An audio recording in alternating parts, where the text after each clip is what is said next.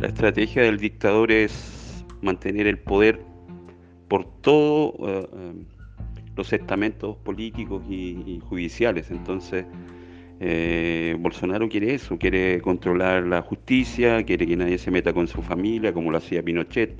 Él quiere nombrar los ministros, él quiere nombrar los jueces, él quiere nombrar los, los delegados, entonces tiene poder absoluto. Inclusive Pinochet ordenaba eh, rectores en las universidades. Imagínate lo que era eso, o sea, tenía el control absoluto de todo. Y él, como admira tanto a estos dictadores, seguramente quiere eso, quiere tener control de todo. Quiere hacer un nuevo Brasil, un Brasil eh, sumiso, un Brasil eh, bajo un poder letal que es el de la, de la, de la policía y de los militares. Los militares siempre están felices con estos, con estos personajes porque eh, los mantienen siempre a su lado. Estos, estos dictadores así son bien, bien inteligentes en eso, porque les dan todo lo que piden los militares, todo lo que pide la policía, entonces los mantienen eh, mimados, como se dice en español. Y va a ser cada vez más difícil si él se va fortaleciendo de, mantenerse ahí. Entonces, eh, si, no, si no se movilizan los estamentos políticos para para sacarlo, como ayer, por ejemplo, valientemente eh, Cardoso, que dio un, Twitter ahí bien, bien fuerte y hablaba eso precisamente, que ya deberían sacarlo eh, de ahí. Disculpa, una moto ahí. O un camión, disculpa. Pasó, se demora en pasar. Eso, entonces, eh, es una situación absolutamente de, riesgo.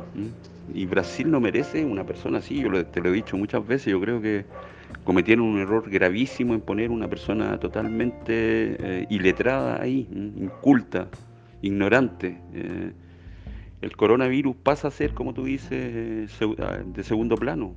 Y creo que Doria, por ejemplo, ha hecho un papel extraordinario. Bitzel en, en Río de Janeiro, Bitzel, no recuerdo el, eh, también, entonces han estado fuera de, lo que él ordena y eso es muy, muy, muy bueno, porque también hace ver a, la, ciudadanía de que él está totalmente equivocado.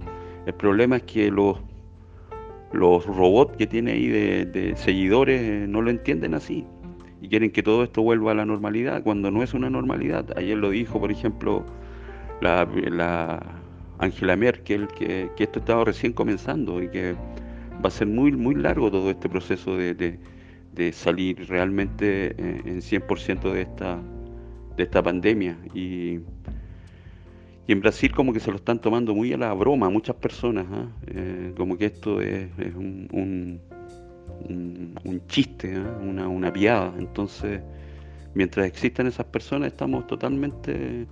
Eh, desfavorecidos, quienes sí respetamos. Yo creo que esto sí es muy grave y qué bueno que tengamos la posibilidad de que no tuvieron otros países de, haber actuado a tiempo. Entonces, eh, está este personaje, que ya, ya no le digo presidente ni, ni, ni Bolsonaro, sino que es un personaje idiota que quiere totalmente lo contrario. Más está logrando lo que él quiere, que es tener el poder absoluto de todo, de todos los estamentos eh, civiles brasileños y militares también.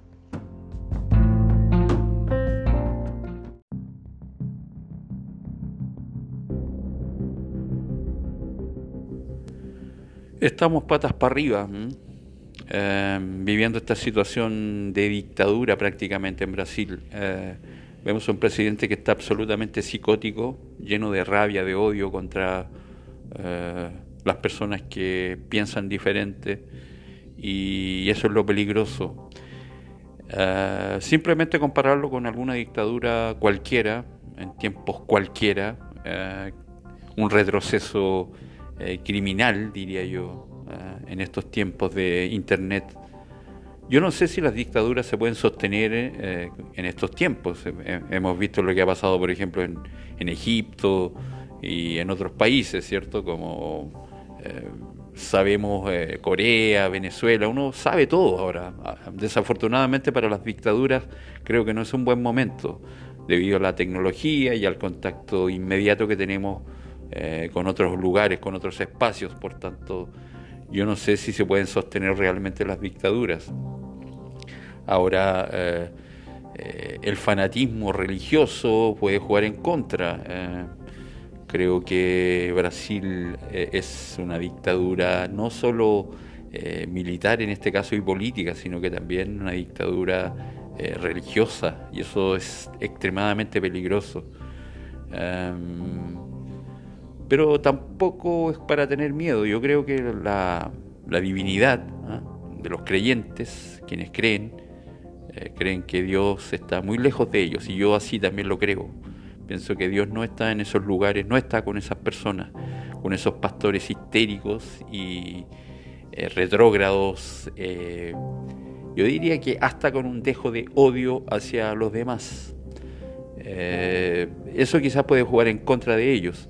Ahora también no veo un país con ganas como de sacar a este a este presidente de, la cabeza política. Yo creo que eh, infelizmente veo mucha, eh, me da miedo decir esta palabra, pero mucha sumisión, por no decir cobardía, de muchos estamentos políticos, inclusive de las personas. Yo creo que están aceptando mucho, eh, los límites se están sobrepasando y Brasil se está convirtiendo en una dictadura. Así de simple mucha eh, concentración de eh, personas extremas, fanáticas, eh, con esta situación de pandemia yo creo que el mundo puede retroceder y hacerse más solidario, ¿ah? lo que implica obviamente un sistema más justo. ¿ah? Yo creo que el capitalismo es el gran perdedor con toda esta pandemia y, esperar que los bancos, esperar que las eh, multitiendas, esperar que los empresarios nos salven de esta, yo creo que va a ser o no existe realmente. Creo que es una situación que no, no se va a dar y no se está dando. Y si el gobierno, si el Estado es el que nos está proporcionando esa, esa ayuda, esa necesidad que tenemos de salir de esta situación emergencial. Por tanto, eh, es un poco volver a, a lo social, por no decirlo, a la socialdemocracia, al socialismo, ¿eh? Eh, inconscientemente o infelizmente para los gobiernos dictatoriales o de extrema derecha como son en Brasil y Chile y otros lugares, por ejemplo. sería bueno echar un vistazo a, eh, el manifiesto comunista, por ejemplo, que habla eh, acerca de, la, las pandemias o de las situaciones de emergencia como esta que estamos viviendo. Eh, es bueno, pienso, combinar ambos, ambos pensamientos, ambas ideologías, y combinar y hacer, hacer algo mejor, y hacer obviamente un mundo mejor, un mundo más solidario, un mundo más humano, un mundo más emocional que material. Por tanto, me parece que eh, debemos analizarnos profundamente en lo político, en lo intelectual también. Eh, Brasil me, me, está dando un poco de miedo. Yo viví 17 años de dictadura y las dictaduras nunca son buenas. Los extremos nunca son buenos.